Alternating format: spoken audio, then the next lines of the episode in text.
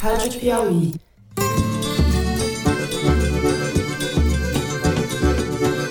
Olá, sejam muito bem-vindos ao Foro de Teresina, o podcast de política da revista Piauí. O presidente da República vazou. Faltam adjetivos para qualificar a atitude deliberada de facilitar a exposição do processo eleitoral brasileiro eu, Fernando de Barros e Silva, na minha casa em São Paulo, tenho o prazer de conversar com os meus amigos José Roberto de Toledo, aqui pertinho. Opa, Toledo. Opa, Fernando. Opa, Thaís. Pessoal, a escola tem que ser a última a fechar e a primeira a reabrir. Nós não podemos continuar colocando a conta da educação várias situações que, infelizmente, não é a educação que está gerando. Thaís Bilenque, que está de volta a São Paulo. Salve, salve, Thaís. Salve, salve, Brasil. Ai, Brasil, é uma mãe segunda casa. E como que vai matar o irmão trabalhando? Justiça vai ter que ser feito. Bom, devo esclarecer aos queridos ouvintes e às queridas ouvintas que a Thaís não estava passeando em Maceió, como alguns de vocês deduziram. Ela estava trabalhando, que é o que ela sabe fazer. Aguardem, aguardem na revista. Aguardem. Aguardem.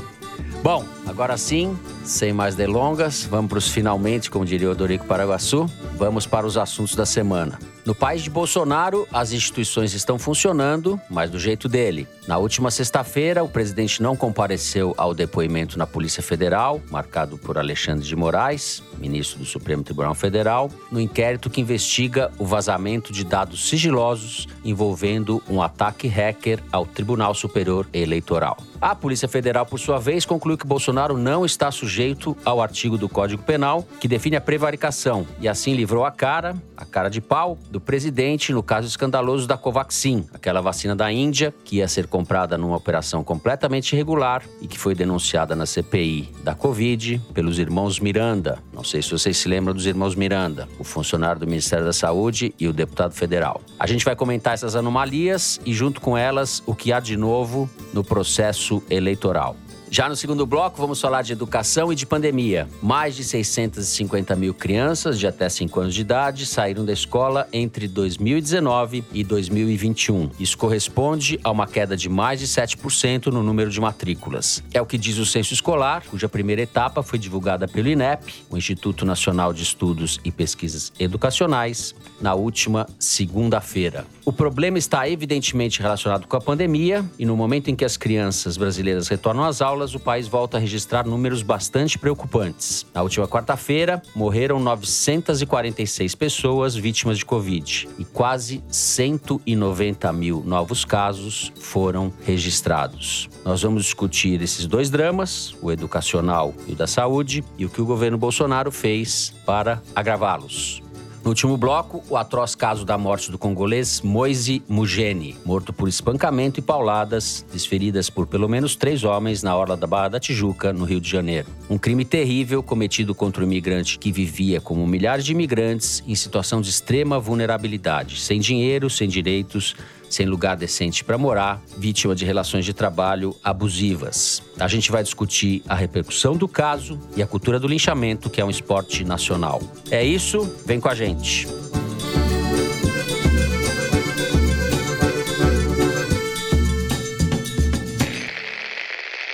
Muito bem, Thaís Bilenque, Jair Bolsonaro desafiou ou ignorou a determinação do ministro Alexandre de Moraes e não foi à Polícia Federal prestar esclarecimentos sobre o inquérito das fake news. E Jair Bolsonaro foi isentado, digamos assim, pela Polícia Federal no caso da Covaxin, que talvez seja o caso, como Toledo dizia desde os primórdios, quando ele eclodiu, era o caso escandaloso de todas as apurações levantadas pela CPI da Covid. O que você apurou a respeito disso tudo? O que, que a gente deve pensar que vem pela frente? Porque agora o Alexandre de Moraes acionou a Procuradoria-Geral da República, o, o excelentíssimo Aras, que deve se pronunciar sobre a atitude do Bolsonaro. E a gente sabe o que o Aras vai fazer. Nada. É, o Bolsonaro deu um nó no Alexandre de Moraes. Enquanto ele coleciona baixos índices de aprovação, ele colecionou bons índices de vitórias parciais na justiça nesses últimos dias. Então, recapitulando, o que aconteceu desde a semana passada foi que o Bolsonaro fez exatamente o que ele prometeu no 7 de setembro e desobedeceu uma ordem do ministro Alexandre de Moraes e não Perfeito. compareceu no depoimento que a Polícia Federal tinha marcado. Uma semana depois, Moraes ficou sem reação, ele não pôde fazer nada e mandou uma provocação, uma notícia crime para a Procuradoria-Geral da República avaliar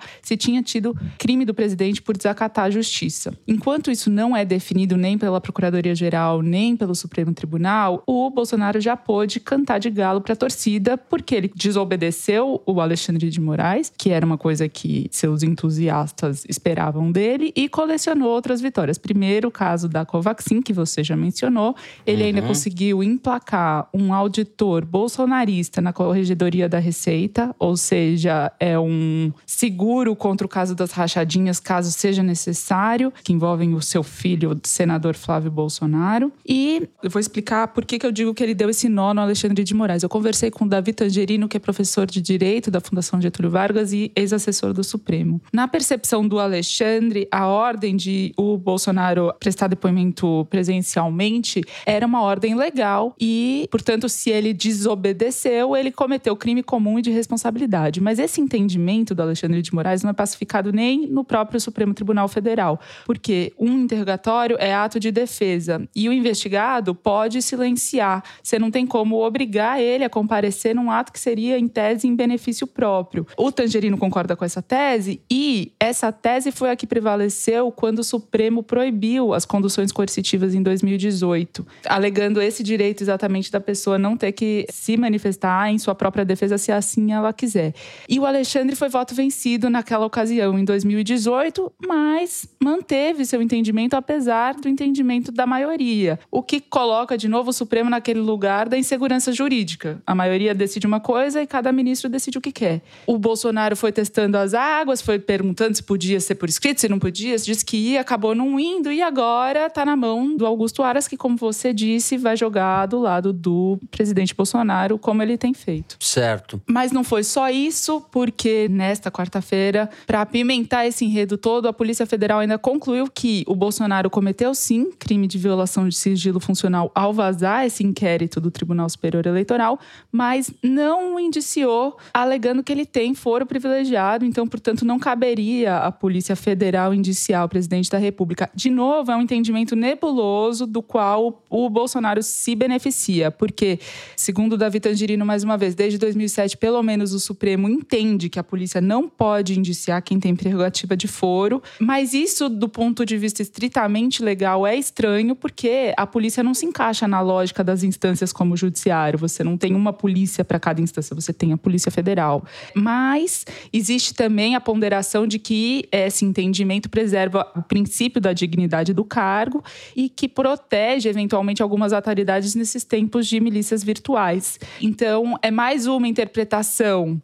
controversa, não pacificada no Supremo Tribunal Federal, da qual o Bolsonaro se beneficiou para fechar esse enredo positivo para ele na justiça desses dias. De maneira pedestre, eu posso dizer que nos dois casos, tanto nesse do inquérito das fake news, como no caso da Covaxin, que eu mencionei no início, a Polícia Federal falou: sim, ele cometeu crime, mas nós não vamos indiciá-lo. É bem isso, né? Acho que no caso da Covaxin, nem isso. Não, no caso da Covaxin, ele, o delegado diz: esse artigo do Código Penal não se aplica ao presidente da República. Então, se ele cometeu É ou não, não me cabe analisar. E nem, nem olhou. É. Bom, isso é a parte, digamos assim, essas vitórias, mais do que vitórias do Bolsonaro, é a maneira como as instituições estão sendo torturadas, né? E como a Polícia Federal está participando da novilíngua bolsonarista, de certa forma. Como o Supremo Tribunal Federal, de alguma forma, dá pretexto para essa retórica do Bolsonaro contra o Supremo Tribunal Federal, na pessoa de ministros específicos, e o Alexandre de Moraes, de novo, deu subsídio para ele atacá-lo e se beneficiar eleitoralmente, ainda que seja no seu grupo restrito de entusiastas radicais, ele fez aquilo que ele prometeu fazer. Ele silenciou depois da carta do Michel Temer e tudo, mas ele está cumprindo suas promessas, né? Uhum.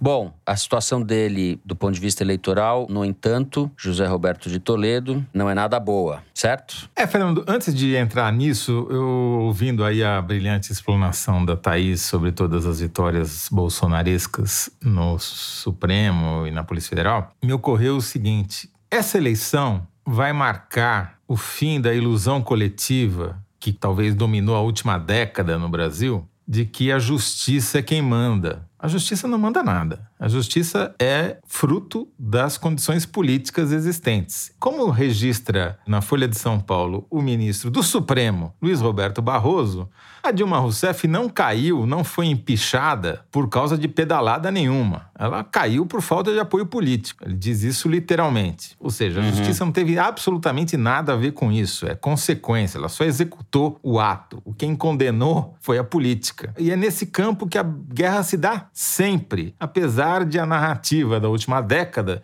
ter dito que quem mandava era o Supremo. Nunca foi. Se não houvesse condições políticas no Congresso, na opinião pública, para isso, não haveria decisão do Supremo contra ou a favor de ninguém. É tudo fruto do cenário político. Então, isso é bom porque restitui as coisas aos seus devidos lugares. A gente tem que dar a predominância que a política sempre teve e sempre continuará tendo, porque é o jogo de forças. É isso que determina o nosso futuro, não é a decisão de 11 ministros do Supremo. Dito isso, vamos tratar então do cenário da opinião pública, que é o que influencia o comportamento dos políticos, que vai influenciar o comportamento dos 11 ministros do Supremo e, enfim, das instituições que o executivo comanda, como a Polícia Federal. Tudo depende da percepção das pessoas sobre a realidade. E essa percepção não está melhorando, ao contrário do que previu Bolsonaro, que tinha feito uma estratégia que está malograda, achando que bastava dar esmola, bastava dar Auxílio Brasil, ou qual nome você queira dar, para ganhar os eleitores, como se o eleitorado fosse gado. Não é assim que as coisas funcionam. Já pagaram duas parcelas do Auxílio Brasil e a popularidade dele não aumentou, ao contrário do que ele achava. Duvido que venha a aumentar. Porque o Brasil, nesta quarta-feira, voltou a ter a maior taxa de juros real do mundo porque o Banco Central aumentou mais uma vez a taxa de juros. Isso daí ele não fez porque gosta, porque quer ou porque é tarado por juros. Ele fez porque a meta de inflação vai ser estourada de novo em 2022. Uhum. Porque a caquistocracia bolsonaresca comandada na economia pelo Paulo Guedes é incapaz de fazer uma política econômica que controle os preços e que promova Sim. crescimento e emprego. Está estrangulando a economia pelos juros para evitar que a inflação. os juros é enfim. é o freio, entendeu? Ele não, uhum. O carro está disparado, desabalado a carreira, o cara está apertando o freio. Só isso, nada além disso. Os juros é consequência, ele não é motor, né? Então, a caquistocracia você não resolve só no discurso. O Bolsonaro vai lá em Roraima Roraima em setembro e anuncia: não, agora vai, vamos conectar Roraima ao resto da rede elétrica brasileira, construindo linhão aqui. O último empecilho foi superado. Faz quatro meses não aconteceu nada. É tudo mentira, é tudo fake news, é tudo blá blá blá, entendeu? O governo não faz absolutamente nada. O Paulo Guedes devia cuidar da grana dele lá nas Ilhas Virgens Britânicas, porque como ministro da Economia ele é um desastre. Tá aí a taxa de juros que não nos deixa mentir. Então, esse cenário econômico em que as pessoas não conseguem comer, não conseguem pagar suas contas, não conseguem ter emprego, vivem de bico num quiosque de praia para conseguir sobreviver, é esse cenário que não vai eleger o Bolsonaro se o jogo se der nas condições normais de temperatura e pressão. Né? O único risco que a gente corre é dos golpistas. E quem são os golpistas? Os golpistas, fora os tarados ideológicos, são uhum. sempre os mesmos. São aqueles que não são afetados por essa instabilidade econômica. São os militares, que tem o seu soldo garantido e sua verba orçamentária garantida, são os altos funcionários públicos, são os políticos com mandato, são os donos de partido e os capitalistas borboleta, aqueles que movem o dinheiro de um lado para outro de acordo com a atratividade do rentismo e da segurança daquele momento, entendeu? Se eles não preponderarem sobre a grande maioria da população, o Bolsonaro vai sair. Esse é o futuro que nos aguarda em 2022, espero eu. O Zé está terrível hoje, hein, Thaís? Polêmico.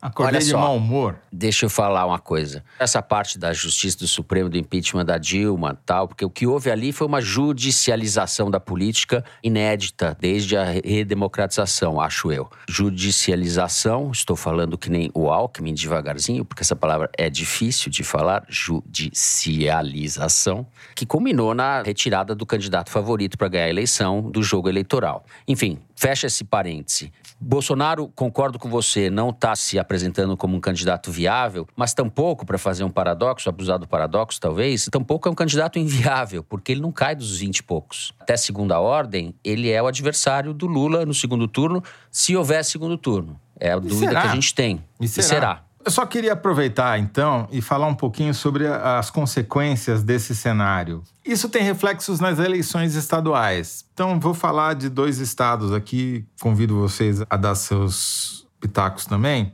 São Paulo e Rio. São situações parecidas, mas com diferenças interessantes. Né? Em São Paulo, você tem uma disputa, digamos assim, à direita, para ver quem é o candidato que vai para o segundo turno. Você tem, a meu ver, como favorito hoje o Tarcísio de Freitas, que é o ministro da Infraestrutura Militar, carioca, que é estranho, né? Um carioca disputando o governo de São Paulo. Mas que já está com um grau de conhecimento muito alto entre os bolsonaristas, está convertendo quase 100% de quem acha o governo Bolsonaro ótimo ou bom. Quer dizer, é que está convertendo isso. Quer dizer, ele tem um patamar mais alto, um- uma velocidade inicial mais alta, porque ele tem todos os paulistas que acham o governo Bolsonaro ótimo ou bom. Quase 100% dos eleitores dele vem daí. E disputa contra ele um cara que hoje é completamente desconhecido, que é o Rodrigo Garcia, o atual vice-governador, que vai tomar posse no dia 1 de abril, quando o Dória pedir as contas, né? Que vai ter que fazer um esforço monumental para conseguir superar esses bolsonaristas, mas ele vai ter um apoio aí de 450 prefeitos, a caneta de governador que ele vai estar exercendo, vai ser uma disputa da velha política A contra máquina. a máquina antipolítica do bolsonarismo à Não, direita. a máquina, é, eu queria dizer da máquina do PSDB, mas termina aí depois. Eu, a máquina no Estado é muito eficiente com as prefeituras. O repasse Sim, de sim. dinheiro é, É, mas do ele governo tem estadual. parte de um V0 quase nulo, né? Uma velocidade inicial quase nula. Para enfrentar do outro lado, ou o Haddad, que é o candidato do Lula, que está batendo o pé aí, hoje pelo menos na imprensa, que vai ter que se acertar, provavelmente politicamente, não na urna, com o Márcio França, do PSB, e o Boulos, do PSOL. Então, esse é o cenário. Já no Rio de Janeiro, a meu ver, posso estar enganado, é o bolsonarismo barra milicianismo versus uma versão light do Marcelo Freixo, que está com uma estratégia completamente diferente de todas as outras eleições que ele disputou no Rio. Faz um post a cada dia falando bem de polícia, de policiais. Enfim, ele está tentando se viabilizar com o voto de centro. E então já está mais amadurecido, digamos assim, o cenário no Rio de Janeiro, com o atual governador versus o candidato de oposição eterno. Talvez seja mais federalizada a eleição do que, por enquanto, é em São Paulo. Embora o buraco do metrô, a cratera na marginal Tietê dessa vez, já tenha federalizado essa disputa com os Bolsonaros e até o próprio Bolsonaro fazendo piada sobre a cratera aqui. Dizer, Já é um sinal, já é uma, uma amostra de como essa eleição para governador vai ser federalizada. A Thaís acha que o Rodrigo Garcia vai ser o candidato mais competitivo e tende a ganhar. Eu levo a sério essa aposta da Thaís porque a máquina estadual, no caso de São Paulo, é muito poderosa. De acordo, Thaís? É, eu acho que sim. Eu acho que o Bolsonaro tá muito titubeante, né? O lançamento da candidatura do Tarcísio, ele próprio não queria no início. A base dele em São Paulo tá dividida, com antigos aliados agora alvejando o presidente. Então, acho que em São Paulo é uma disputa que, se o Rodrigo Garcia errar pouco, ele consegue se beneficiar. Eu acho que ele tem força e, pelo menos, é isso que prevém os adversários do PT, do PSB, da esquerda, acreditam no potencial da candidatura do Rodrigo Garcia. Agora é isso, a rejeição do Dória não é fichinha, não é fácil de driblar também. O PSDB, que administrou o estado de São Paulo nos últimos três décadas, chega em 2022 com avarias que não tinha na era Alckmin nas eras anteriores. E o Rodrigo Garcia vai precisar esconder o Dória na campanha. É, Ele já tá omitindo e o Rodrigo Garcia também tem que explicar que ele é do DEM, que ele mudou só para poder disputar essa candidatura, enfim. É, eu vejo como maior probabilidade o Rodrigo Garcia disputando, acho que com o Fernando Haddad. Se não for o Haddad, é o Márcio França, né? Depende da. É, mas nem da o decisão que PSB tiver. acha que o Márcio França vai conseguir bancar essa candidatura até o final, né? Aliás, esse Tarcísio, que é sempre colocado, digamos, à parte, como se fosse uma ilha de excelência num governo caquistocrático, como gosta de dizer o Toledo, é um mito. Nunca havia, é falha nossa da imprensa em geral, nunca se fez uma matéria decente sobre esse Tarcísio. Ele e a Tereza Cristina são os ministros que se salvam, são excelentes, etc. O que, que eles fizeram? O que, que esse Tarcísio fez? Qual é a obra desse Tarcísio? Porque o resto é Queiroga, Weintraub, Ricardo Salles, Damares, etc. Daí você tem esse conjunto de figuras aberrantes, vamos dizer assim, né? Inomináveis, inqualificáveis, barará, barará, barará. E daí vem esse Tarcísio, Tereza Cristina, e o pessoal acha que tudo bem. Ninguém que participa do governo Bolsonaro é razoável. Ninguém. Ou a pessoa é razoável ou ela participa do governo Bolsonaro. Assim vejo eu. Moro, Paulo Guedes, etc. Ninguém, ninguém. Durmam com essa, porque penso isso. Vamos encerrando o primeiro bloco do programa assim. No segundo bloco, a gente vai falar dos dramas da educação e da escalada da pandemia. A gente já volta.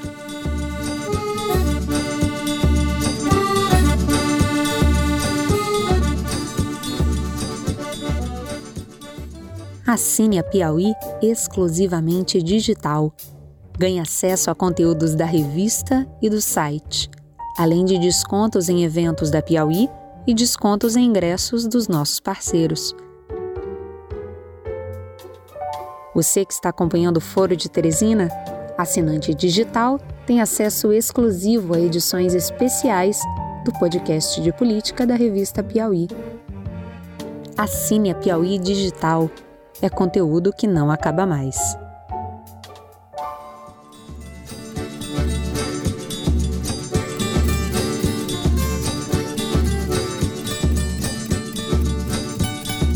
Muito bem, muito bem. Thaís Bilenque, o seu filho já está indo às aulas? Começou. Sim. Bom, temos essa ação concreta. Como você, milhões de mães, de pais estão com essa realidade, crianças que estão voltando ou iniciando a atividade escolar. E a gente teve o censo, o resultado do censo divulgados pelo INEP agora, na última segunda-feira. Mais de 650 mil crianças de até 5 anos que deixaram de ser matriculadas entre 2019 e 2021. Você andou apurando a respeito disso. Eu queria que você falasse um pouco das consequências disso e dessa volta às aulas. E daí o Toledo vai entrar na conversa também, num ambiente em que a pandemia volta a escalar no Brasil. A gente está batendo nas mil mortes por dia. Não que o resultado não fosse esperado, os especialistas que acompanham isso sabiam que essa queda nas matrículas tinha acontecido e recuperar essas matrículas é um desafio enorme, porque o retorno, quando ocorre, é um processo de muita dificuldade, porque nem sempre as escolas estão preparadas para essa inclusão de quem saiu e quer voltar, e as pessoas associam, os estudantes e suas famílias associam muito esse processo a fracasso nas etapas anteriores, então não é simples você perder matrícula, seja pelo contexto da pandemia, seja pelo contexto que for, não é simples recuperá-las adiante. Eu conversei com a Rita Coelho, que é estudiosa da primeira infância e ex-gestora do MEC, que ressalta, inclusive, que essa quebra que aconteceu no ano uhum. passado é uma quebra de um processo histórico desde 2005, de conquista, de aumento né, significativo das matrículas, especialmente na pré-escola e nos anos iniciais do ensino infantil. Os efeitos vão muito além da perda de aprendizagem estritamente, porque a escola é o lugar não só de sociabilização, mas é um mecanismo de proteção social. A frequência diária por um período relativamente longo e sistemático permite que as escolas detectem outros problemas que as crianças possam apresentar, como doenças graves, desnutrição, violência doméstica, negligência, abandono. A escola em si não vai fazer nada, mas ela pode encaminhar para o conselho tutelar, assistência social, se tiver um quadro grave de desnutrição, encaminhar o estudante para um centro de saúde. Então você aumenta o fosso da desigualdade social quando você perde estudante, quando você perde aluno nas escolas. E aumenta a vulnerabilidade dessa população que já está mais sujeita. Conversando com a pediatra Florência Fux, da USP, também tem um aspecto que a falta de convívio social trouxe para as crianças menores, que são complicações de desenvolvimento motor, desenvolvimento de fala, as crianças ficam com toque, questões emocionais, efeitos no sono. Quer dizer, a falta da atividade escolar e do convívio no ritmo tradicional traz muita implicação para as crianças e para suas famílias por um longo período. Não é uma coisa que se resolve com a rematrícula agora ou não. E aí a gente vê situações como o Colégio Pedro II, que é talvez o colégio mais tradicional público do Brasil, de onde saíram Manuel Bandeira, Heitor Villa-Lobos, tem até uma esquina do Tiago Coelho que conta essa história na revista Piauí, Pedro II que do Rio é de Janeiro, um né? colégio no Rio de Janeiro considerado de excelência, uma referência e onde mais de 10 mil estudantes estudam, são várias unidades e o colégio está em sistema remoto há dois anos. Eles anunciaram o retorno no dia 7 de fevereiro, seguindo a orientação da Secretaria de Educação do Rio, e no dia 2 de fevereiro disseram que permaneceriam com esse modelo semipresencial por causa da pandemia. Ou seja, os alunos só vão para a escola no contraturno para fazer aula de reforço, ou seja, poucas horas por dia, e nem todo mundo vai atravessar a cidade para poder chegar na escola para fazer uma atividade complementar e não essencial. Tinham professores contrários a essa decisão da direção da escola, pais e alunos ficaram revoltados, e enquanto isso, o que indigna pediatras que acompanham todas essas situações é que os cinemas estão abertos, shows, estádios de futebol, bar, restaurante, mas a escola está fechada há dois anos. E a escola é onde existem boas condições, cada escola com a sua realidade, de respeitar os protocolos sanitários, né? Ventilação, exigência de vacina, higiene das mãos, distanciamento, enfim. Não tem sentido, depois de dois anos, segundo os pediatras e segundo diversos especialistas, que as escolas continuem fechadas, haja vista esse comprometimento de longo prazo que isso traz. O problema aí é que, a exemplo do que acontece em outras esferas da administração, não há política pública, né? Você não vê uma discussão, uma reflexão, um encaminhamento. Não tem política pública nenhuma. A Damares fica fazendo vídeo para falar que Bolsonaro tá princesando as meninas com aprincesamento. Enfim, eles são uns perversos delirantes. Não tem realmente nenhuma inteligência, nenhuma preocupação. E no caso do Rio, tem suas peculiaridades, eu citei o colégio, mas tem diversas faculdades, universidades federais e estaduais que também estão adiando, estão deixando para reavaliar daqui um mês, se volta, se não volta e tal. Enquanto isso, a Secretaria Estadual de Educação deixa o protocolo para a Secretaria de Saúde e a Secretaria de Saúde diz que o protocolo é da Secretaria de Educação. Enquanto isso, cada escola faz uma coisa e os pais e os alunos ficam revoltados porque não podem voltar para a escola. Zé, você está condenado a ser o, senhor pandemia aqui no programa, no Foro de Teresina. Acho que tem coisas boas e coisas novas, né, Zé? Eu sou o coveiro do Foro de Teresina. Só falo de morte, mas enfim. Não tem como não falar, viu, Fernando? Pelo seguinte, nos primeiros 33 dias desse ano, a variante que supostamente é branda, a Omicron, já matou quase 10 mil pessoas. Foram 9.904 pessoas nos 33 primeiros dias do ano, o que é mais do que todos os mortos por câncer de cérebro, por exemplo, no ano de 2020, ou por leucemia, ou por câncer de ovário, câncer de colo de útero. Estamos voltando a morrer por dia de Covid o que morre durante um ano de pessoas em incêndios ou expostas à fumaça e ao fogo. Quer dizer, a gente vai ficando Uhum. insensível a essas mortes e disposto a correr mais risco. E eu acho que esse é um processo inevitável porque a gente falhou miseravelmente na maneira como encarar essa pandemia no Brasil, graças principalmente ao governo Bolsonaro e a ele próprio, apesar dele não ter sido indiciado por isso. Porque nos países que miraram uma política de contágio zero, e eu não vou nem falar da China, onde as estatísticas são dominadas pelo governo, vamos falar, por exemplo, da Nova Zelândia, por mais que eles estejam penando agora também para lidar com a Omicron, o efeito não é essa matança que nós temos. Nós temos 630 mil mortes por Covid acumulado, praticamente, vamos bater nesses dias. A taxa de mortalidade por 100 mil habitantes é de praticamente 300 por 100 mil. Só para dar um. Assim, quando a epidemia de violência no Brasil estava no máximo, que o estado mais violento, tipo Alagoas, estava no máximo, era 40 por 100 mil. A Covid é 300 por 100 mil. É quase 10 vezes, é 7, 8 vezes mais. E, sabe, a gente acha que tá normal, vamos tirar a máscara. Por outro lado, ficou provado que não dá para você sustentar essas políticas de isolamento social por muito tempo. Elas são armas de efeito curto, senão o estrago que elas provocam no médio prazo são tão graves quanto as próprias mortes, como isso que Thaís acabou de descrever do efeito das crianças ficarem sem escola.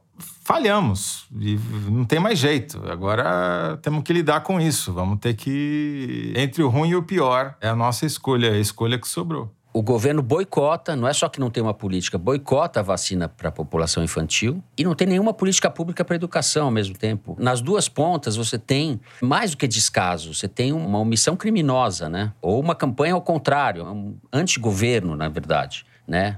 Se você pensar na lógica de que o bem público seria a finalidade de qualquer governo, enfim, é abstrato isso e tal, mas vamos pensar assim, de maneira um pouco ingênua. É o antigoverno. É, o que me preocupa é que as mortes estão crescendo num ritmo assustador, a meu ver. Se a gente comparar a média móvel do dia 2 de fevereiro, que é a última que tem disponível quando a gente está gravando, com a média móvel do Natal, 25 de dezembro, cresceu sete vezes a média diária de mortes. Cresceu de 96 para 650 e vai continuar crescendo. Porque se você pega dia a dia, você pega é. semana a semana. A primeira semana epidemiológica do ano teve 832 mortes, a segunda, 1.034, a terceira, 1.800, a quarta, 3.723. É geométrico, entendeu? E quem está morrendo? Os mais vulneráveis, os idosos, quem tem comorbidade. Também morre negacionista, também morre quem não se vacinou. Mas quem não se vacina e quem faz, principalmente quem faz campanha contra a vacina, está matando os mais vulneráveis, que é os que estão morrendo com mais frequência. O número de mortos na última quarta-feira agora não era registrado desde agosto do ano passado. Então a gente está numa situação realmente muito, Vai piorar. muito delicada. Nós vamos bater recorde em cima de recorde. Pode escrever. Bom, já piorou. Nas últimas 24 horas foram registrados mais de 286 mil novos casos. Este é o saldo desta quinta-feira. Bom, a gente vai encerrar então o segundo bloco do programa por aqui. Antes de encerrar, nós vamos fazer uma correção aqui de uma informação na semana passada. É isso, Toledo? Sim, a gente já fez a correção no número igualdades, que era a fonte uhum. da informação.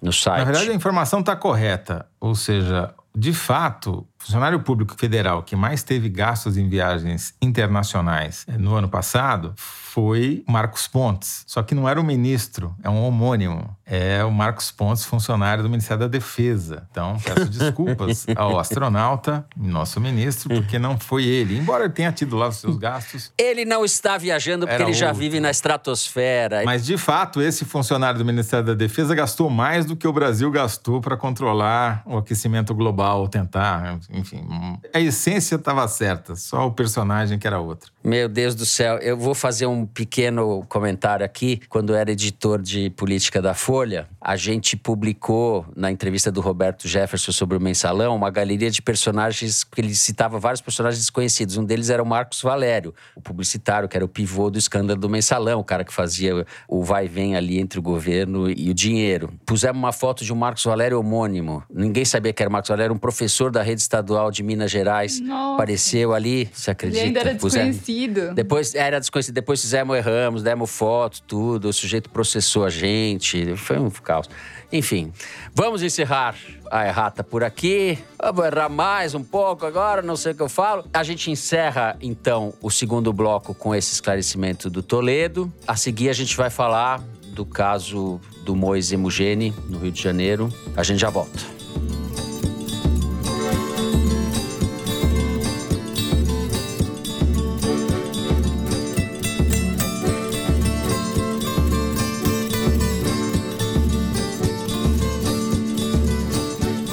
Muito bem, vários aspectos a comentar a respeito desse assassinato brutal congolês Moise Mugene na barraca Tropicália, na orla da Barra da Tijuca, no Rio de Janeiro. O caso já, já é bastante conhecido de todos. Há vídeos, há imagens. Três dos assassinos estão presos. Um dos aspectos, talvez por onde eu queira começar, Zé, é que o assassinato ocorreu no dia 24 de janeiro e o caso só veio à tona uma semana depois. E a gente tem relatos de que policiais chantagearam ou fizeram ameaças à família do Moise para que eles não procurassem dar publicidade ao que aconteceu. É bastante sintomático que um caso como esse possa ficar uma semana escondido, clandestino. E a repercussão agora é enorme. A gente pode discutir depois. No sábado estão previstas manifestações tanto no local do assassinato no Rio de Janeiro como em São Paulo, manifestações simultâneas. Podemos começar por aí, Zé? Por esse longo silêncio e a repercussão brutal que o caso está tendo agora?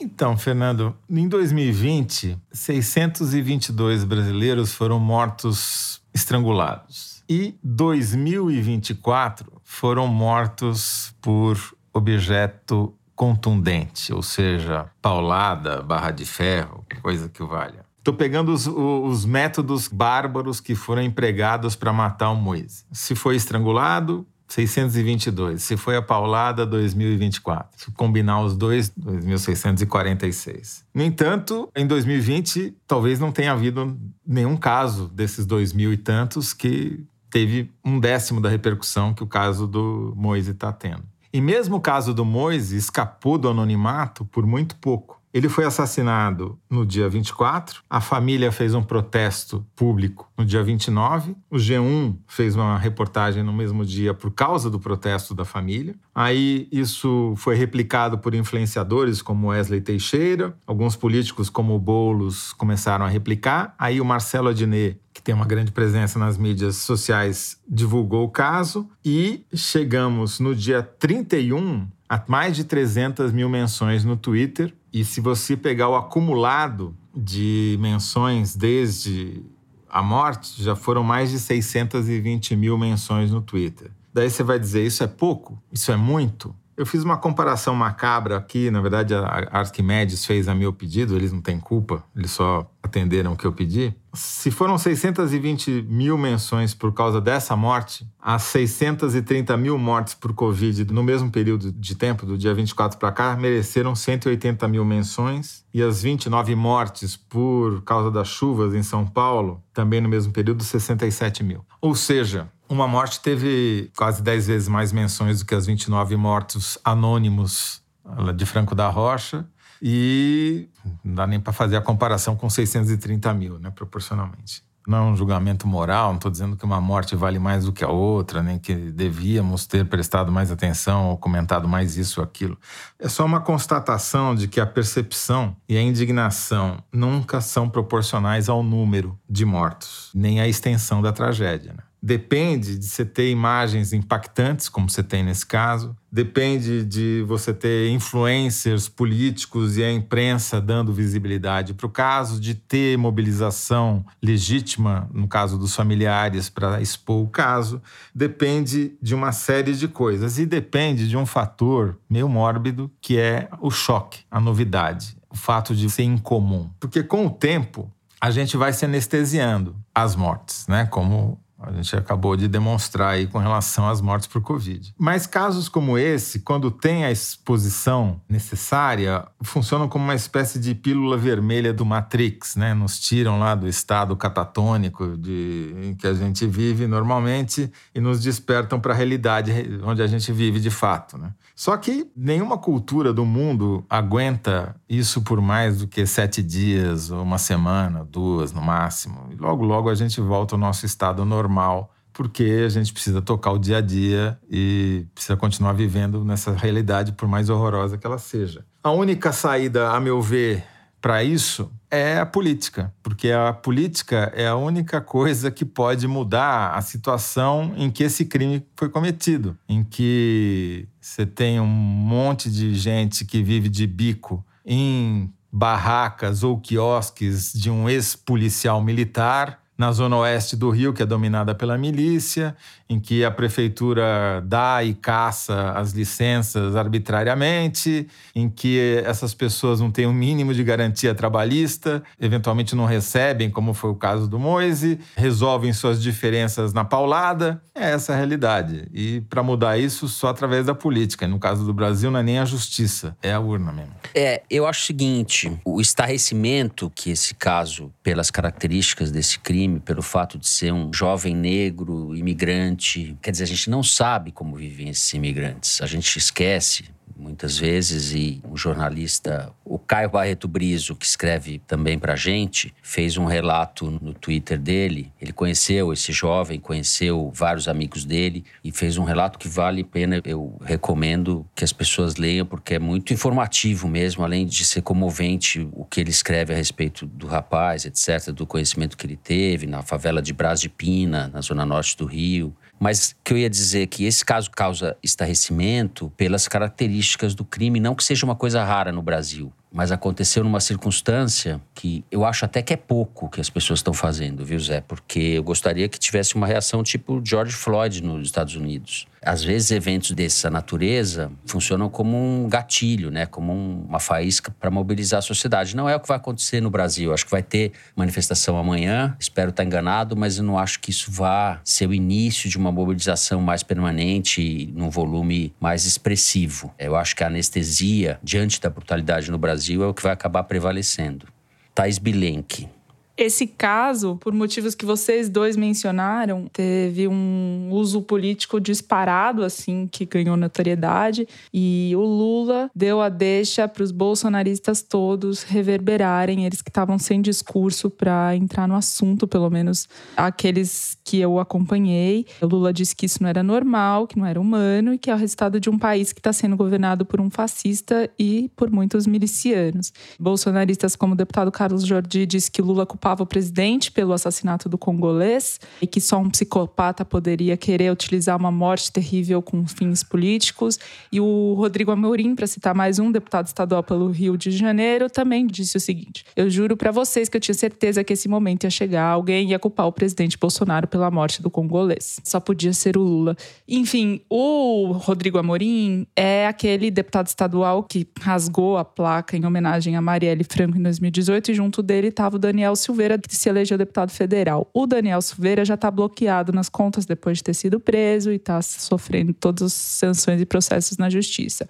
Outros diversos bolsonaristas que fizeram atentados no entendimento da justiça, atentados à democracia e outros ataques nas redes sociais também foram bloqueados, como Alan dos Santos do Terça Livre. E mesmo que não tenham sido bloqueados alguns dos personagens que no episódio da Marielle Franco, que aconteceu também no início do ano eleitoral de 2018, 2018, dessa vez também estão mais contidos como aquela desembargadora que na época disse que a Marielle era engajada com bandidos. O Facebook dela agora é protocolar, praticamente não é usado para esse tipo de fake news. O que eu quero dizer com isso é que o país em que o Moise foi morto é o mesmo que a Marielle foi, ambos com crimes bárbaros, não elucidados, pelo menos não até agora, em ano eleitoral, e com esse potencial de exploração política por causa dos simbolismos que esses casos têm. Mas o que eu tô atenta é na resposta. A justiça já deu respostas de 2018 para cá, tanto é que essas contas estão bloqueadas, tanto é que essas pessoas foram presas ou estão sendo processadas, muitos deles perderam direito de voz nas redes sociais. O Tribunal Superior Eleitoral, especialmente na pessoa do Barroso, ameaça, tenta responsabilizar o Telegram, pode vir a bloquear a rede social por não ter representação e não responder à justiça no Brasil. Todas as outras redes sociais adotaram algum tipo de medida que você pode questionar, que às vezes é ineficaz, que às vezes é insuficiente, mas estão respondendo a, a essa necessidade de serem controladas, coisa que em 2018 não existia.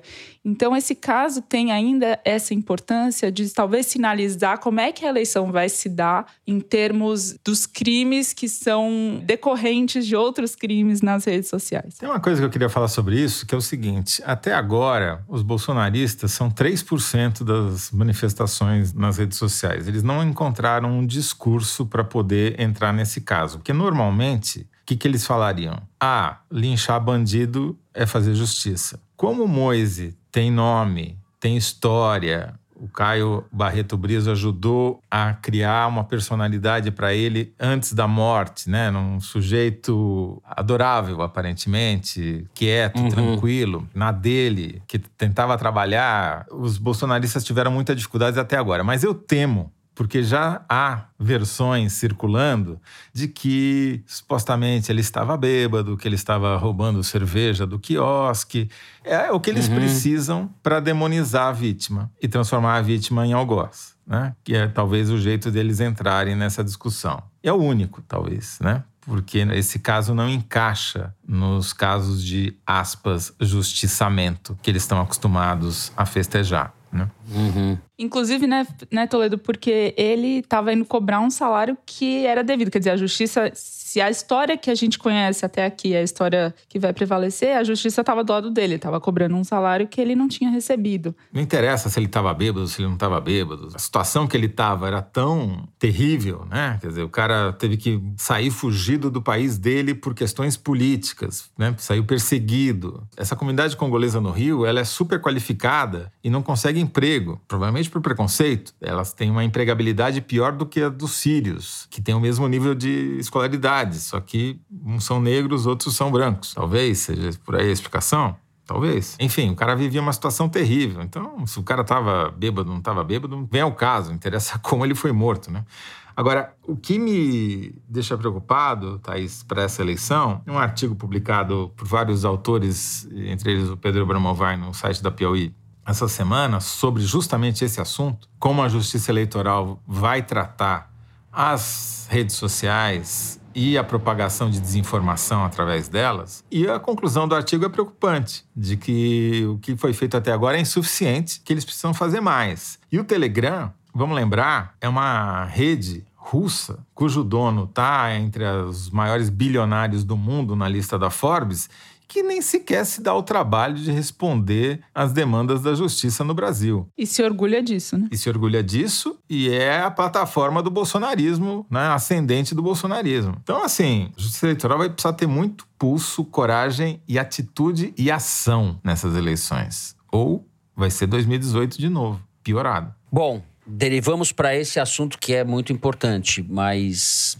eu acho que a respeito dessa morte, olha, eu sou insuspeito para falar isso, mas eu não acho que essa morte tenha relação que se possa estabelecer um vínculo Bolsonaro. Né? Você pode falar que o Bolsonaro legitima um estado de brutalidade do país, de violência, de incentivo, tudo isso. Mas esse tipo de ocorrência faz parte da sociabilidade brasileira, do que pior nós temos, é como faz parte da nossa paisagem. Né? Existem estudos sobre linchamento no Brasil. O Zé de Souza Martins, que é um sociólogo, professor emérito da USP, tem um livro que chama Linchamentos da Justiça Popular no Brasil. Embora o Toledo tenha razão quando fala que isso não é propriamente um linchamento, porque o sujeito não cometeu um crime. O linchamento você pode, ou às vezes a pessoa comete um crime ou ela é acusada de algum crime, né? Tem caso um linchamento que ficou famoso em Minas Gerais de um senhor acusado de pedofilia que não era pedófilo, mas por razões de coisas de rede social, etc, ele acabou sendo acusado e morto, linchado na comunidade que ele morava. Esses casos são muito comuns no Brasil, né? E faz parte de uma violência que é meio endêmica nossa. A gente já tem,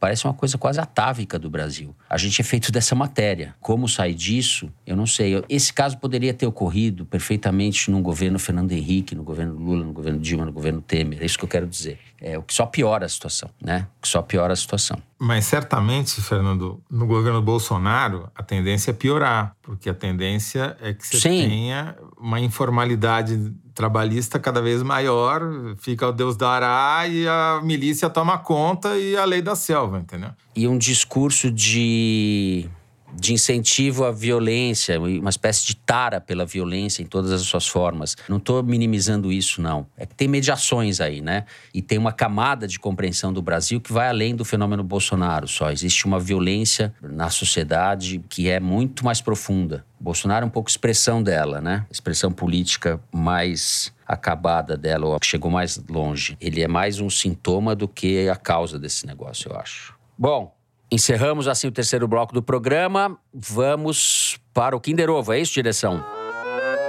Momento em que a Thaís agora está se acostumando mal. Está se acostumando mal. É fruto de muito esforço. Muito esforço.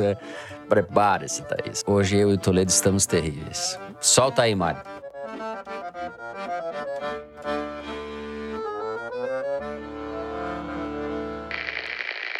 Sobre o Gandhi, que dizia, e eu repito sempre, ele dizia que quando você pega um, uma pessoa que foi eleita democraticamente, o cabeça pode ser um monstro, como o monstro que nós temos hoje. Se você fizer um corte longitudinal, um corte vertical, você irá, você deverá encontrar na base da sociedade ele. Ele representa, ele é a cara da sociedade que o elegeu. Então, o que nós temos que pensar com isso é que o Brasil hoje é a cara desse monstro nojento. Não foi à toa que ele chegou ao poder. Elza Soares. Não vou saber. Não vou saber. Lucélia Santos? Caraca, acertou. O cara acertou. Eu e o Toledo que vamos acertar porque é, é da época da Você escrava querendo pegar Isaura. uma carona com ele. Da escrava Isaura. Não, o Toledo acertou. O Toledo acertou. Lucélia Santos, meu Deus do céu. Essa foi das profundas, hein?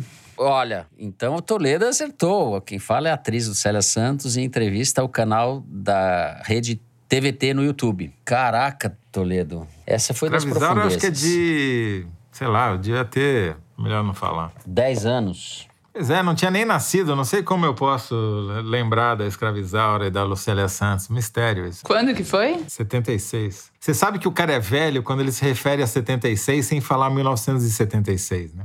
Ele tem intimidade com 76, né? Muito bem, depois deste momento épico, protagonizado por José Roberto de Toledo, nós vamos ao momento cabeção. Acho que vai ter que começar necessariamente por você, depois dessa, dessa vitória humilhante que você nos impôs. Toledo tá com humilhante tudo. Pra tá aí. mim, né?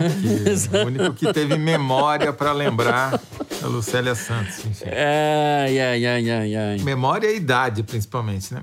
Bom, eu vou recomendar um livro, Fernando. O título é péssimo, mas o livro é ótimo. O título é Os Números Não Mentem, o que é uma mentira.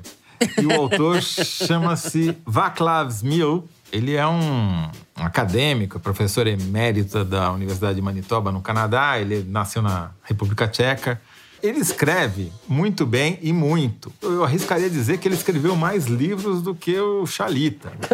Ele escreve praticamente um livro por ano desde 1980. É uma proficiência. E esse livro aqui, Os Números Não Mentem, é uma espécie de resumo das dezenas de livros que ele já escreveu. E é muito interessante porque ele consegue transformar números em ideias de uma maneira muito clara, de maneira que pessoas tipo Bill Gates recomendam muito para qualquer pessoa curiosa que ame aprender. Ou Steven Pinker, né? O psicólogo canadense lá que estuda o cérebro, dizendo ah, um retrato fascinante, convincente, sobretudo realista do mundo atual e do caminho que estamos trilhando, blá blá blá blá blá blá. Propaganda à parte. Você pode até discordar de algumas das conclusões que ele retira dos números, mas ele baseia tudo em estatística, ele coleciona estatísticas desde a eficiência dos meios de transporte, do consumo de energia, até a produção de dados no mundo, passando pela produção agrícola, enfim, a coisa é super diversificada, os temas e os textos são curtos, três, quatro, cinco, seis páginas no máximo, cada um, são 71 textos, e é muito interessante, você sai melhor do que você entrou. E tem uma parte que eu vou destacar, que é sobre como a gente está produzindo dado demais numa quantidade que a gente não consegue processar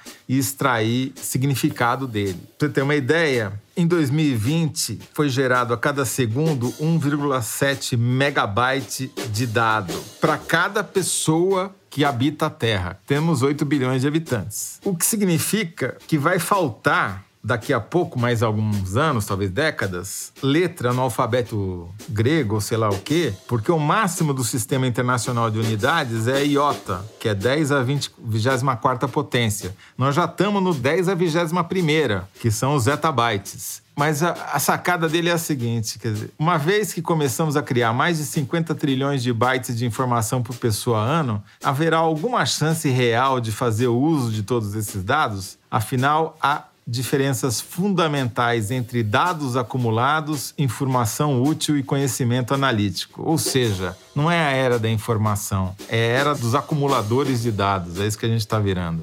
Hoarders, data hoarders. Muito bem, depois dessa intervenção toledística, a única coisa que deu algum alento é que eu não vou estar mais aqui nesse momento em que o alfabeto terá sido.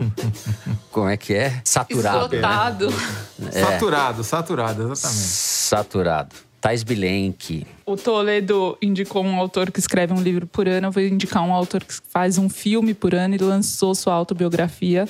O famoso Woody Allen, cujo título em inglês Ah, é A Purpose of Nothing, que deveria ter sido traduzido para A Propósito de Nada. Acho bem condizente com os acúmulos de dados da nossa era. Em português foi traduzido para autobiografia, simplesmente. E que eu acho que em tempos de cancelamento é necessária uma reflexão e a autodepreciação do Woody Allen faz bem mesmo que a gente discorde ou não dele. E, como isca, apenas a dedicatória para Sun Yi, a melhor, que é a enteada que se tornou sua mulher. Ela comia na minha mão, então me dei conta de que tinha perdido o braço. opa! Woody Allen começando assim a sua história. É. O Woody Allen é um personagem, virou um personagem maldito, né? Porque daquele documentário da Mia Farrow, Cara, se a gente for olhar o autor, a gente não lê nenhuma obra. Não dá pra ouvir Mas, música enfim. do Eric Clapton mais. Então é isso. Thaís Bilenque com a sua dica. Toledo. Polêmica. Eu comecei a espiar aqui um livro que eu recebi. É um livro que chama Poemas Humanos, que foi publicado póstumamente do poeta peruano César Vallejo, que morreu em 1938. Ele nasceu no final do século XIX. Poeta muito importante, que publicou nas primeiras décadas do século XX. E é um livro bilíngue, editado pela 34 e que foi traduzido pelo ótimo poeta brasileiro, excelente poeta brasileiro Fabrício Corsaletti e pelo escritor brasileiro Gustavo Pacheco, que também assina um prefácio. É um livraço com o melhor da poesia do César Valerro, que não tinha sido traduzido no Brasil, posso estar enganado, mas uma obra dessa envergadura dele certamente não tinha sido publicada. Como eu gosto de poesia, fica aqui a minha modesta dica. Também vou começar a ler, mas esse é um catatal, o livro do Oswald de Andrade, Diário Confessional, que foi organizado pelo Manuel da Costa Pinto, que é justamente um diário, são anotações da fase final da vida do Oswald, de 48 a 54 e que é muito interessante, estava inédito esse material. E foi publicado agora pela Companhia das Letras. O meu predileto, já que a Semana de Arte Moderna vai completar 100 anos, o meu predileto é o Mário de Andrade, que é um civilizador brasileiro, mas para desespero, ou ironia, ou escárnio dos meus amigos, alguns dos meus amigos cariocas, eu acho o Mário de Andrade um gênio e Macunaíma uma obra-prima. Os cariocas sempre falam que o melhor da Semana de Arte Moderna era o Vila Lobos, que era o único carioca da semana. Muito bem, vamos agora para o final do programa, o Correio Elegante, o momento em que vocês nos escrevem. E eu digo um pouco, de maneira um pouco hipócrita, como o Baudelaire, que é a melhor parte do programa, mas eu gosto mesmo desse momento. Ilustre bancada do Foro de Teresina. É a carta da Bárbara Svetes. Espero não ter feito muita bobagem com o seu nome. Em agosto do ano passado, meu companheiro Davi foi fazer mestrado nos Estados Unidos e nós, que tínhamos como tradição ouvir o foro juntos, inauguramos outra tradição, a contagem do tempo restante para nos encontrarmos. E ao invés de contar em dias inspirados pelo nosso grande economista Paulo Guedes, decidimos fazer uso da matemática criativa e cunhamos uma nova unidade de medida milagrosa, que cortou para um dígito a distância entre nós. Ela se chama FTT, Foro de Teresina Time. E a fórmula é FTT é igual SE, semanas até o embarque, menos um. fórmula é FTT igual SE, semanas para o embarque, menos um. Portanto, minha cara e meus caros, peço por favor, mandem um grande abraço ao Davi e digam a ele que com o foro de hoje faltam apenas dois FTTs para a gente poder escutar podcast novamente juntinhos. Um abraço. Pô, que carta maravilhosa, a Bárbara. Muito Como boa. diria o Vlaclavis Mil, os números não mentem. Esse, com uma leitora dessa, com o espírito desse, a gente, uma ouvinte dessa, né? Não é uma leitora, com uma, uma ouvinte dessa, a gente não precisa de mais nada. Vou ler o recado do Ian Moraes. Olá, opa, salve! Me chamo Ian, moro no Cariri Cearense, de onde acompanho semanalmente o foro enquanto escrevo minha tese de doutorado e preparo minhas aulas de história. Além dos óbvios elogios a vocês e ao trabalho maravilhoso que fazem, gostaria de reiterar um elogio recorrente ao Toledo. No último fim de semana, estava retornando da praia de Canoa Quebrada em uma excursão de família e resolvi colocar o foro nos fones de ouvido. A voz macia do Toledo, mesmo comentando as piores desgraças desse país, conseguiu me induzir a um confortável sono, o que me leva a sugerir. Toledo, crie um canal de Toledo. ASMR ou de contos de Ninar. Será sucesso. Contos de Niná Toledo. PS, após o cochilo, ouviu o episódio novamente, claro. Abraços. Quem dorme com a voz de Toledo, eu não sei. Muito bom. Toledo, Olha, tem eu várias quero pessoas aqui agora- em casa que podem testemunhar que eu dou sono mesmo, viu? Eu quero ouvir a história da Branca de Neve os Sete Anões na voz do Toledo, pra dormir. Eu quero ouvir os três porquinhos. Eu posso fazer o porquinho soprando, Zé, o lobo mal soprando. Uh, eu imito o Maluf, faço o lobo mal malufiano. Capacidade Mas você da vai pessoa ter- de abstração do conteúdo. Os três é javaporcos, Impressionante. vai ser. Impressionante. Meu Deus. Bom, vamos lá. Temos a cartinha da Karina Conká Martins. A Karina é de Sorocaba. Há quase dois anos, nas primeiras conversas que tive com o Tiago, ele recomendou o Foro de Teresina. E assim que escutei o podcast, tive a certeza de que tinha finalmente encontrado o homem da minha vida. Não perdi Opa. tempo. Convidei para sair, começamos a namorar e pouco tempo depois assinamos a Piauí. Como tradição, escutamos o foro nas manhãs de sábado. Mas desde setembro do ano passado, Tiago está trabalhando na distante cidade de Corumbá. Passamos a namorar à distância, mas mantivemos a nossa tradição de ouvir o foro nas manhãs de sábado. E como no domingo, 6 de fevereiro, é o aniversário dele, gostaria de presenteá-lo com um feliz aniversário à distância pelo programa. Amo muito você, Tiago. Obrigada por tornar minha vida tão feliz e, especialmente, obrigada por me apresentar o Foro de Teresina. Tudo bem, Karina? Ah, que legal. Também acho. Tiago, Principalmente parabéns. por, por apresentar o foro. O resto é bobagem. Tiago, neste calor de Corumbá, Tiago, parabéns. Toledo, eu já vou treinando o Maluf pro, pra história dos três porquinhos. Samuel, a vovozinha, deixa entrar. É, esse é o Chapeuzinho Vermelho, né? Tô confundindo tudo. Bom, é isso, direção. A gente encerra assim o programa de hoje. Se você gostou, não deixe de seguir a gente no Spotify, na Apple Podcast ou na Amazon Music, favoritar no Deezer ou se inscrever no Google Podcast, no Cashbox e no YouTube. Assim você fica sabendo das novidades, dos episódios especiais e das edições extras. O Foro de Teresina é uma produção da Rádio Novelo para a revista Piauí, com a coordenação geral da Paula Escapim. A direção é da Mari Faria. A produção é do Marcos Amoroso. O apoio de produção é da Cláudia Holanda. A edição é da Evelyn E do Thiago Picado. A finalização e a mixagem são do João Jabassi, que também é o intérprete da nossa melodia tema, composta por Vânia Salles e Beto Boreno. A Mari Faria também edita os vídeos do Foro Privilegiado, o teaser que a gente põe no ar nas redes da Piauí. A nossa coordenação digital é feita pela Juliana Jäger, a checagem é do João Felipe Carvalho e a ilustração é do Fernando Carval. O Foro de Teresina foi gravado nas nossas casas. Eu me despeço assim de vocês. José Roberto de Toledo. Tchau, Toledo. Tchau, Fernando. E otabytes de beijos e abraços para os sonolentos ouvintes. Opa! Tchau, Thaís. Tchau, gente. Então é isso, gente. Se cuidem. Máscara, máscara, máscara. Juízo. E até a semana que vem.